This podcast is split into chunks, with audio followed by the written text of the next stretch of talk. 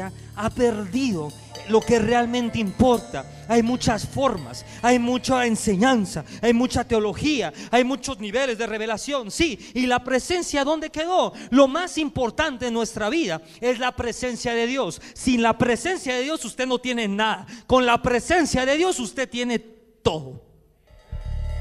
Pastor, pero yo no tengo fe. La presencia es suficiente. Uy, eso no, no sé por acá. ¿Se acuerda? No, es que no está listo para eso. ¿Se acuerda el pueblo de Israel?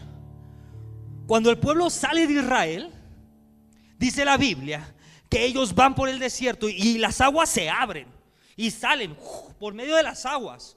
Y de repente hay una nube encima de ellos y una columna. Y en medio del desierto, viendo cómo las aguas se abrieron, cómo el pan caía del cielo, cómo había una columna del fuego, dice la palabra de Dios que ellos construyeron un becerro de oro. Ojo acá. Y comenzaron a adorar el becerro de oro. Dígame usted algo, ¿usted cree que ese pueblo tenía fe en Dios? Y entonces ¿Por qué Dios seguía proveyendo y por qué Dios seguía cuidando? Si ellos no tenían fe. ¿Por qué, pastor? ¿Por qué Dios seguía dándoles provisión? ¿Por qué Dios seguía cuidando si no tenían fe? Porque Dios había hecho un pacto. Porque Dios había hecho un pacto y había dicho, mi presencia irá con ustedes. La presencia de Dios no está sujeta a tu fe. La presencia de Dios está sujeta a su soberanía. Dije, la presencia de Dios no está sujeta si usted cree o si no cree. Usted puede no creer ni en el osito bimbo.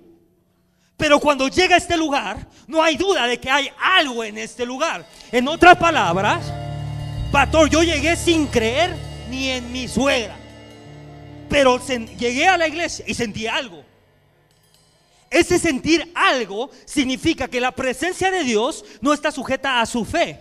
La presencia de Dios está sujeta a su soberanía. Dios le dijo al pueblo, yo voy a ir contigo. No dijo, pero si tú haces esto ya no voy a ir. Dios dijo, yo voy a ir contigo. Y el pueblo falló. Y el pueblo levantó un becerro, pero la presencia de Dios ahí estaba. Le voy a decir algo. ¿Y por qué le hablo esto tan fuerte? Porque hay ámbitos en nuestra vida, hay lugares en nuestra vida, hay dimensiones en nuestra vida donde la fe ya no es suficiente. Donde la fe ya no le da. Uy, acá a todos les da la fe. Por acá. Hay ámbitos en nuestra vida donde la fe ya no te da. Donde la unción ya no te da. Tú hay una unción. ¿Cuánto pueden decir en, pastor, en mí hay unción? ¿Qué es unción? Es poder sobrenatural. Acá por unos poquitos por ahí. ¿Cuántos dicen, pastor, yo tengo una unción? Unción para orar por los enfermos, para lo que sea, pues. Amén. Hay una unción en tu vida. Pero hay veces que la unción ya no es suficiente. Le voy a decir un ejemplo una persona de la iglesia me habla a mí y nos da un, nos manda un WhatsApp de una persona que estaba en terapia intensiva y que la iban a desconectar. Ya llevaba muchísimo tiempo. Nada que ver con COVID, nada, era de otra enfermedad, creo, ¿no? De los riñones era o algo así. No me acuerdo. Y me dice, pastor, yo oré por, por esa persona, por la de la terapia intensiva, y movió los ojitos así. Estaba en coma y movió los ojitos. Ese testimonio fue hace como tres semanas, ¿no, amor? Del primero de junio. Y movió los ojitos. Pero, pastor, cuando usted oró por él, y yo no oré estando ahí, cuando usted oró por él, dice, nos escribió que la persona, ¿a los cuántos días, amor? ¿Dos días? En el momento que oramos, tenía una infección en las vías urinarias, daño neuronal y comenzó a funcionar todo. Y ya, y ya le quitaron la sedación y ahorita está como si nada, de estar en coma. ¿Por qué? Pongan mucha atención. Porque en esa persona hay una unción, en mí hay otra unción. Pero no importa cuánta unción tenga yo, va a llegar un momento o va a llegar casos donde la unción que yo cargo ya no es suficiente. Va a llegar casos donde tu fe ya no es suficiente. Pastor, ¿cuándo, ¿cuándo, es ese caso? ¿Cuántos de ustedes me pueden decir, pastor, yo llevo orando un año, dos años, tres años por algo y nomás ya le oré, ya le ayuné, ya le eché aceite, ya le hice el bailable este de la liberación, ya, ya hasta una vela le prendí, pastor, y no pasa nada. ¿Cuánto pueden decir? Yo tengo un área en mi vida, pastor, que llevo tres años orando por un milagro o por algo y que además no la veo. ¿Cuánto pueden decir? Acá no. Todos, todos oran y pasan la cosa. Oren manches, todos tenemos eso. Hay áreas en nuestra vida que todos nosotros, un año, dos años hemos orado y no hemos visto eso. ¿Por qué? Esa es una señal de que en esa área tu fe y tu unción ya no es suficiente. Entonces, pastor, cuando mi fe y mi unción ya no es suficiente, ¿qué necesito? Necesitas la presencia de Dios. La presencia de Dios viene a reemplazar la fe y la unción. Dije, la presencia de Dios viene a reemplazar la fe y la unción. ¿Por qué dice usted eso, pastor?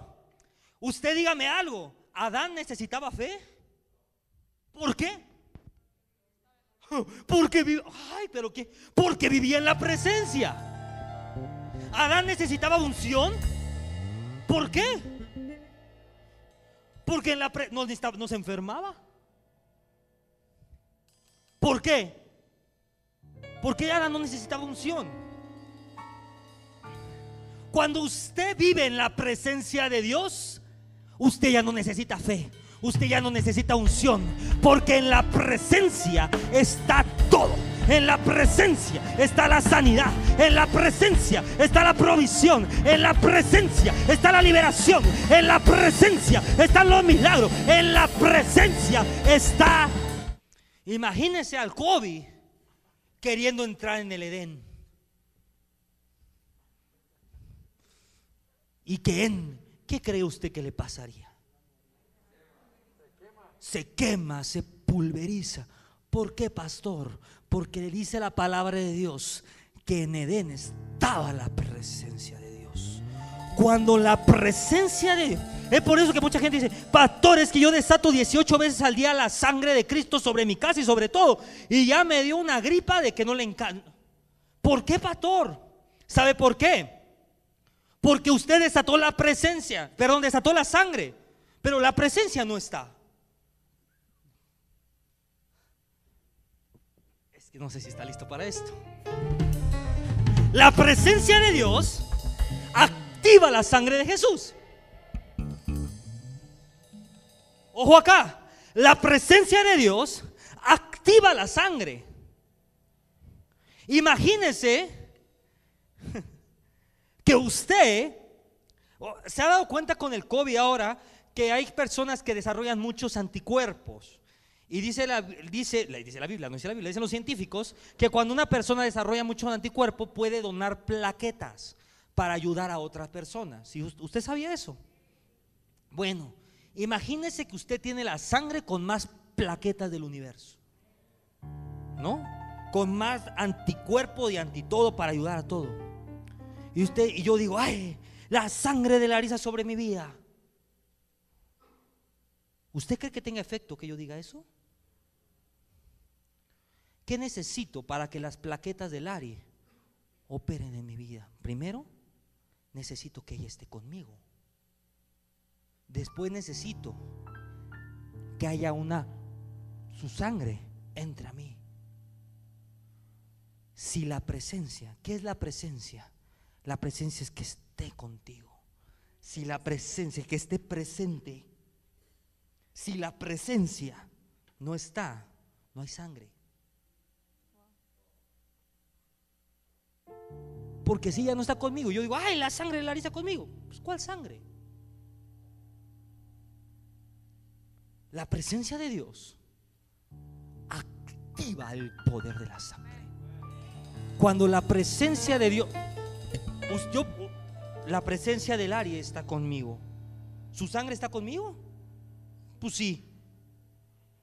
Porque en ella está contenida la sangre. Su sangre. En Cristo está contenido su sangre.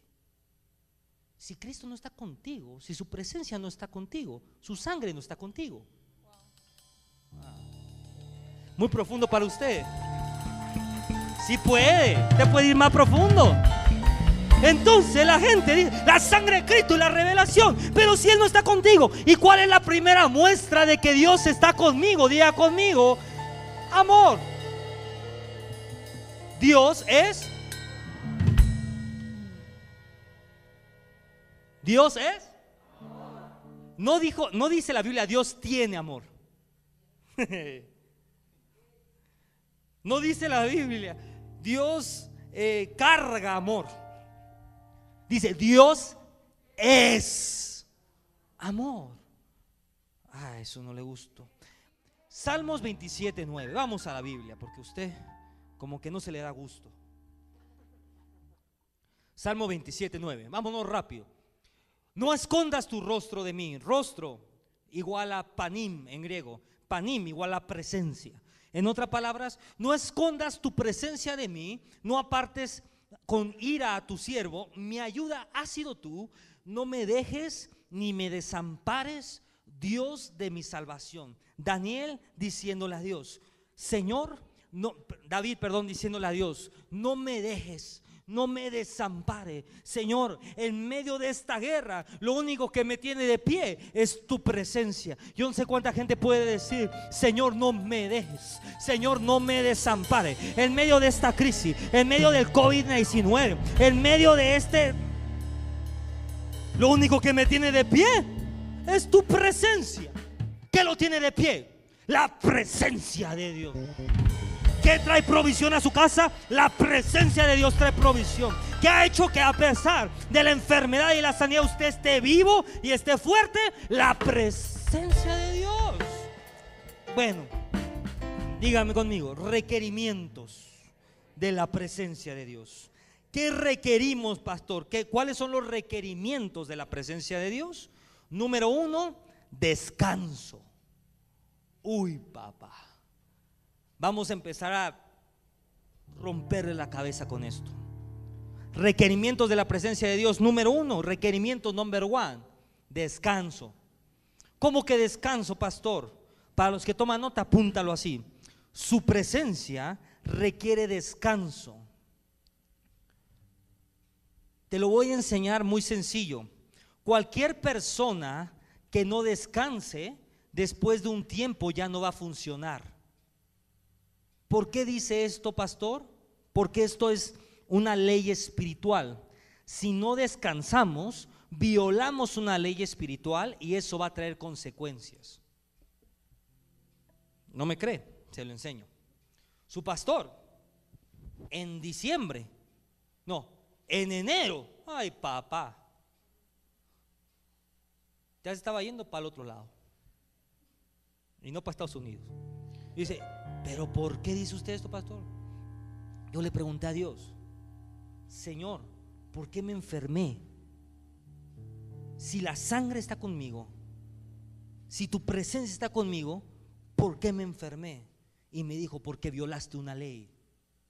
Y yo, espérate, o sea, no seas tan duro como que violé una ley. Y me dijo esto, llevas cinco años, sin tomarte un día de descanso.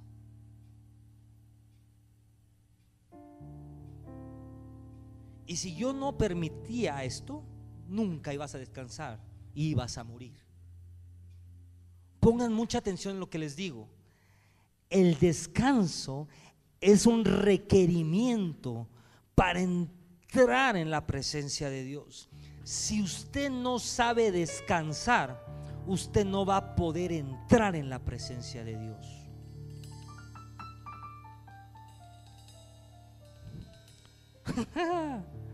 Yo sé que usted esperaba otra. Requerimiento para entrar, pararte todos los días a las 2 de la mañana. Está bien, párate a orar con nosotros, pero no es un requerimiento para entrar. Si usted no sabe por qué muy poca gente puede entrar en la presencia de Dios y puede vivir en la presencia de Dios, porque muy pocos saben descansar. Éxodo 33, 14. Y le dijo, mi presencia irá contigo. Éxodo, ahí está. Mi presencia irá contigo y te daré 325 tareas al día. Y te daré 1022 preocupaciones. ¿Qué dice la Biblia? Mi presencia irá contigo y te daré descanso. ¿Cómo que descanso, pastor? Póngala ahí. El cuerpo necesita descansar físicamente. Eso es un hecho. Le voy a enseñar algo. El ser humano está compuesto en tres partes. Somos tripartitos. Diga conmigo, cuerpo, alma y espíritu. Mucha gente dice, pastor, pero yo en, en el fuego de Dios el cuerpo descansa. No, espérate. Usted necesita de vez en cuando un masajito. No. Usted necesita de vez en cuando alguien que le haga así en los huesos. Amén. Porque es el cuerpo. Muchas veces usted necesita ir al doctor para que le den su vitamina C. Está bien. Cuerpo, alma y espíritu. La iglesia ha perdido un desbalance y ha separado lo natural de lo espiritual. ¿Qué quiere decir esto? Dice, no, no, no, yo cuido mi espíritu y como cuido mi espíritu puedo descuidar todo lo demás. Cuidado. Porque si usted descuida todo lo demás, pueden venir consecuencias graves. Si usted cuida su espíritu, es porque también tiene cuidado de su alma y cuidado de su cuerpo pastor, pero las gorditas, esas buenísimas, de chicharrón prensado, con una vez a la semana, dígale al de lado. Una vez a la semana nomás. Cuida tu cuerpo, cuida tu alma y cuida tu espíritu. El descanso físico lo necesitamos, pero ojo acá, hay otro descanso que es el descanso espiritual. ¿Cómo entramos en el descanso espiritual, pastor? El único camino para entrar en el descanso espiritual es sometiéndonos nosotros a Dios y sometiendo toda circunstancia en Dios y sabiendo que Él tiene el control. Pastor, estoy orando por mi hijo. Hmm, día y noche oro por Él. Está dormido lo lleno de aceite, pastor. Acá no. El pobre amanece todo aceitado. Intercedo. Lo dije en primero, ya le liberé la almohada, ya le liberé la sábana, ya, ya hasta le escondí una Biblia abajo del colchón, pastor. Y nomás no. ¿Cuántos tienen uno así? Me volteo para no verlos. Está bien. Esto es lo que Dios me dijo deja de orar por tu hijo. Comienza a orar que la presencia de Dios llegue a tu casa. Porque cuando la presencia de Dios llega a tu casa, ¿sabe quién le va a enseñar a su hijo? ¿Sabe quién va a hablar con tu hijo? ¿Sabe quién se va a encargar de todo? Pastor, pero ¿qué hago? Deja de orar por tu hijo y comienza a orar en tu casa. Señor, que tu presencia llegue. Señor, comienza a adorarlo. Día y noche adoración. Empieza a levantar un tabernáculo de adoración en tu casa. Señor, ven. Señor, ven. Te invito, te invito, ven. Toma el control de mi casa. Toma el control de mi familia. Yo no sirvo como papá. Yo no sirvo como papá. Pero necesito uno como tú, Señor. Pero yo necesito que te... Oiga, le, acabo de dar la estrategia del año. Y parece que... ¿Sabe por qué? Porque cuando llega Dios a un lugar, dice, mmm, llegó el mejor papá. Hay personas que ya perdieron la autoridad sobre sus hijos. La autoridad no se recupera. O si se recupera, le va a tomar, le iba a decir años, siglos recuperarla. Se lo prometo. Se lo prometo. Pero ¿sabe quién perdón, ¿sabe a quién no le pueden robar la autoridad? No hay principado, no hay potestad, no hay fuerza demoníaca, no hay enemigo, no hay que le pueda robar la autoridad a nuestro Dios. Así que si usted perdió la autoridad, invite a alguien con autoridad a su casa. Porque cuando la presencia llega a una persona, cuando la presencia llega a una casa, cuando la presencia llega a un negocio, en ese momento todo lo que necesita tiene que ser suplido porque en la presencia está lo suficiente y lo sobreabundante. Mm.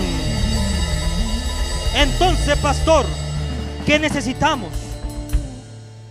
Cuando la presencia de Dios llega a una persona, no hay estrés, sino hay suficiencia divina. La palabra de Dios dice en Salmo 78 que cuando los hijos de Israel necesitaban agua, cuando los hijos de Israel necesitaban comida, ¿sabe qué pasaba? Iban a la nube y en la nube estaba. En otra palabra, cuando tú necesites agua, cuando tú necesites comida, cuando tú quiere decir que cuando tú necesites salud divina, ¿qué tiene que hacer usted? Orar para que Dios lo sane. Pastor, ¿cuántos han orado para que Dios los sane y nomás no les ha sanado nada? Hay muchos que sí, pero que usted diga, pastor, yo he orado y pues, ay, medio, ahí sigo medio raro, medio chueco, ¿no? ¿Qué tengo que hacer ahí, pastor? ¿Sabe qué tiene que ir? A la presencia. Buscar la presencia. Porque la presencia usted no va a necesitar orar que lo sane. Automáticamente en el momento que usted entra a la presencia, la enfermedad se pudre. El dolor desaparece. La pobreza se va. La tristeza, la depresión tienen que pudrirse. Porque en la presencia hay todo. Diga conmigo así. Hay en la presencia de Dios. Número dos, ¿qué necesito para entrar a la presencia de Dios? Tienes que ceder el control. Uy, papá. ¿Cuántas controladores y controladoras hay por aquí? Ninguna. Amén. Tienes que ceder el control. Le voy a decir algo. La Biblia dice, tus caminos no son mis caminos. Tus sueños no son mis sueños. En otras palabras, tus formas no son mis formas. Hay personas enseñándole a Dios a ser Dios. Es que Señor, tú, yo necesito que tú hagas esto, esto, esto, esto, esto. ¿Qué es eso?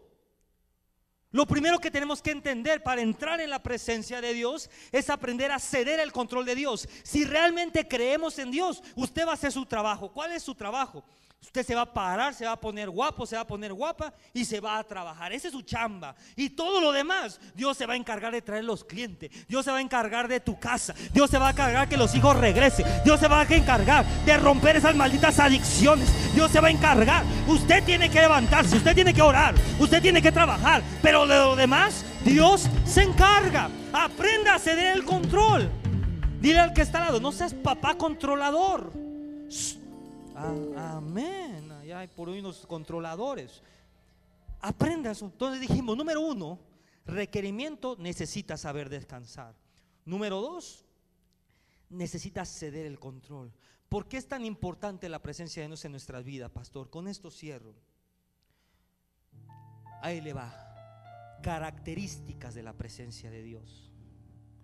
Número uno, en la presencia de Dios su voz se vuelve audible. Escuche esto.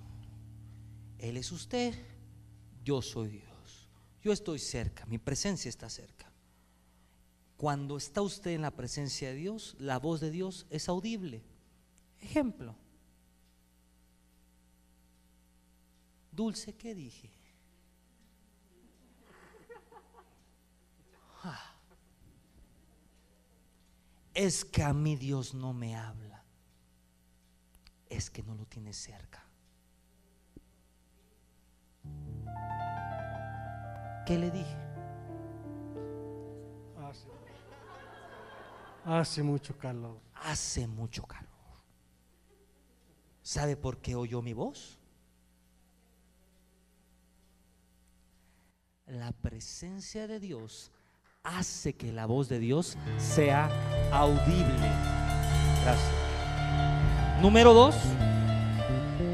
Pastor, es que a mi Dios no me oye. Es que tú qué quieres que grite. Dios no grita. ¿Usted no sabía eso, que Dios no grita? ¿No sabía eso?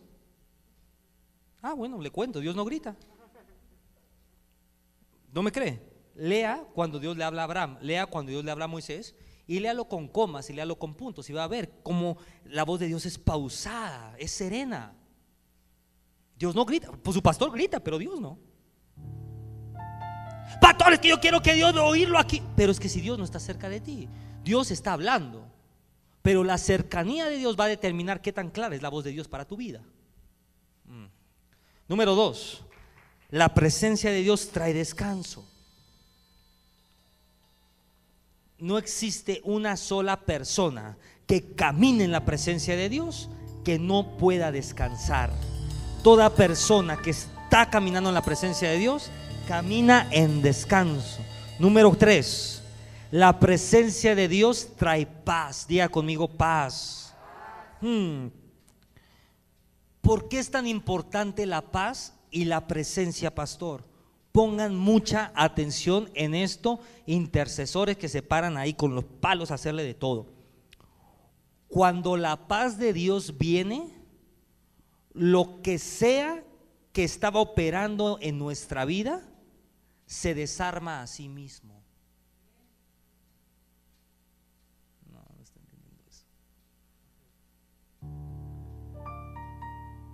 Piense lo que le quita el sueño. Piense en eso que, que lo trae y que la trae así. Acá no. Piense en lo que, en lo que la trae así. Imagínese que Dios dice, espérate hija, yo tomo eso. Espérate hijo, yo tomo eso.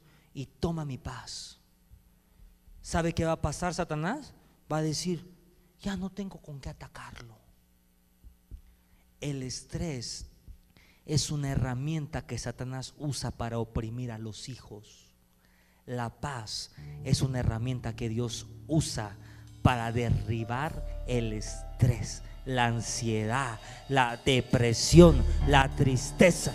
Cuando la paz entra en una persona, automáticamente la ansiedad se tiene que ir. Automáticamente el estrés se tiene que ir. Ojo acá, no es magia. ¿Sabe cómo se llama en el mundo espiritual eso? Ley del reemplazo.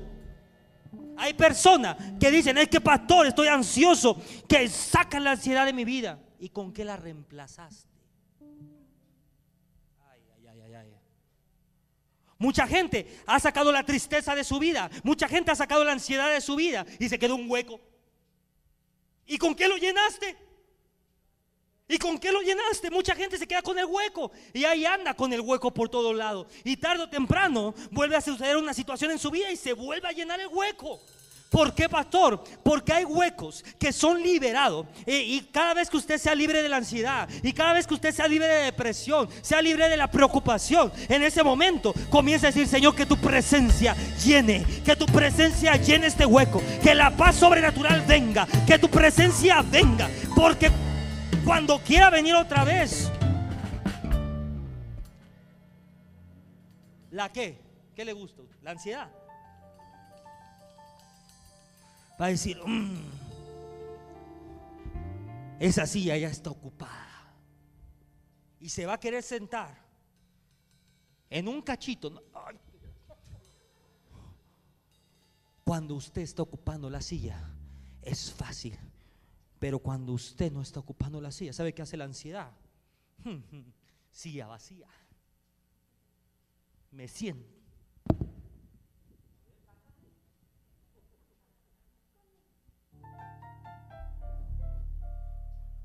¿Sabe por qué? Porque está ocupado el lugar. Cuando el lugar está disponible, los espíritus toman lugar. Pero cuando el lugar está ocupado, ahí está la presencia de Dios, ahí está la paz de Dios. Quiere venir el espíritu este horrible. Porque ese espíritu llega porque llega. A que no le ha llegado la ansiedad, no se preocupe, en un mes le toca la puerta. O sea, eso llega porque llega. Pero si usted está lleno de la presencia de Dios, ahí viene el Espíritu y dice, hazme cachito, hazme cachito. Nanáis, porque la presencia de Dios está en mi vida. Número 5, no sé cuál voy. 4. ¿Qué es lo que cuál es la característica de la presencia de Dios? La provisión. Esto me puedo aventar una priga completa de esto. Se lo voy a enseñar muy fácil. Hay una brecha entre la visión y la provisión.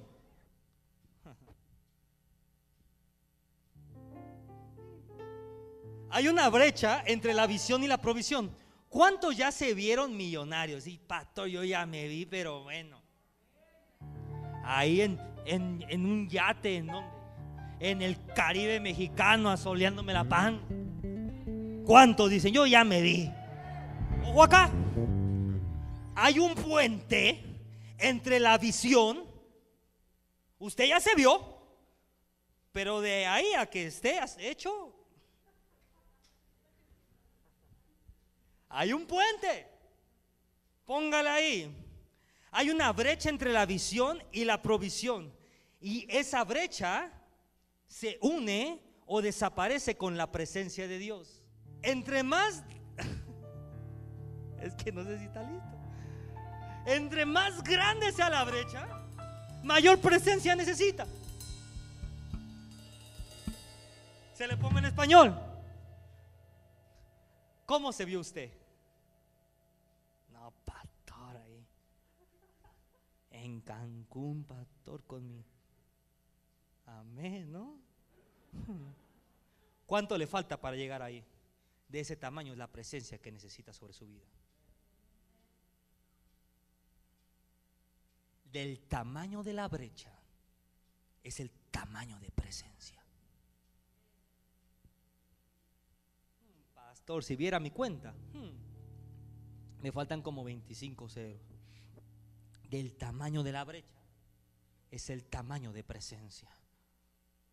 Entre más presencia tenga, la brecha comienza a cortarse más. Pero ojo, porque si la presencia se aleja de usted, la brecha vuelve a ampliarse. Número 5.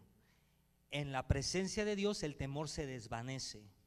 Salmos 23, 4. Me encanta. Aunque ande en valle de sombra de muerte, no temeré. ¿Cuántos han andado en valle de sombra de muerte? No manches, todos. Con la pandemia, todos. La pandemia en sí es un valle de sombra de muerte. Aunque usted no le haya dado nada, es un valle de sombra de muerte. Pero la Biblia dice, aunque ande en valle de sombra de muerte, o sea, aunque el COVID ande por ahí suelto, aunque la enfermedad ande por ahí suelta, no temeré mal alguno. ¿Por qué? Porque quiere decir que si Dios está contigo, el temor se tiene que disipar. El temor se tiene que ir. Si lo amenazaron, si le dijeron, usted diga, Dios está conmigo. Y aunque ande en valle de sombra de muerte, no temeré, no temeré, no temeré, porque tú estarás con. Pero parece que le dije, no, aunque ande en valle de sombra de muerte, póngase a temblar y a correr porque quién sabe qué va a hacer. Si usted anda en valle de sombra de muerte, dice la Biblia, que si su presencia está contigo, no tienes por qué temer. Póngala ahí, la presencia de Dios disipa todo temor. Número 6. En su presencia o la presencia de Dios es nuestro refugio y nuestra fortaleza. Si usted sabe ir a la presencia de Dios, es como si tuviera un búnker secreto que cuando usted sabe en Texas, si no, si no me cree, pues la noticia. Siempre hay huracanes o tornados, tornados, ¿no? ¿Y sabe qué tiene la gente? Todos. Un búnker Entonces dicen, tornado. Así dicen, yo me imagino. Y salen todos corriendo y todos para abajo. Igual la casa se la llevan, igual y todo pasa por allá arriba, pero usted se encuentra salvo. Ya cuando sale, le habla al, seguro y le dice, oigan, mi casa se la voló el tornado, pues páguenmela. Pero usted está salvo. La presencia de Dios es el búnker espiritual. Cada vez que vengan persiguiéndolo, cada vez que usted sienta que por ahí se ve como que, ay, como que, ay, me, me empezó a picar la garganta, pastor Ay, como que me dio el frío, pastor. ¿Sabe qué tiene que ir? Corriendo. corra de la enfermedad y vaya al búnker de la presencia de Dios. Porque ahí la enfermedad no lo puede tocar. Porque ahí la crisis no lo puede tocar. Porque ahí el, este, el miedo no lo puede tocar. Porque ahí el temor no te puede tocar. La presencia es nuestro refugio y nuestra fortaleza. Y punto número 7. La clave para estar en la presencia de Dios es la obediencia a Dios. Mm, pastor, hubiera empezado por ahí. Sorry. Si usted, le doy un consejo, iglesia, ¿quiere un consejo? Nunca se fije en los hombres. Porque los hombres fallan. Usted también, pastor, seguramente sí. ¿eh? Nunca se fije en los hombres, porque los hombres fallan. Fíjese en la presencia. Mira qué grande en Dios. Dios siendo un ser perfecto, un ser puro, un ser sin mancha, volteese para allá. Necesita a alguien imperfecto, impuro y lleno de manchas para manifestarse en la tierra.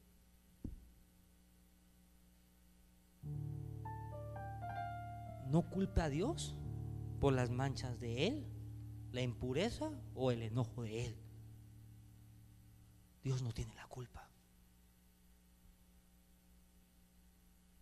Cuando usted comienza a decir, no importa lo que el pastor sea, a mí lo único que me importa es ir a un lugar donde la presencia de Dios esté. Eso es lo que mueve mi vida. No me importa qué pase. Lo único que me importa es que la presencia de Dios no se vaya de este lugar. Es lo único que me importa. Porque si la presencia de Dios está aquí, usted tiene todo lo que necesita.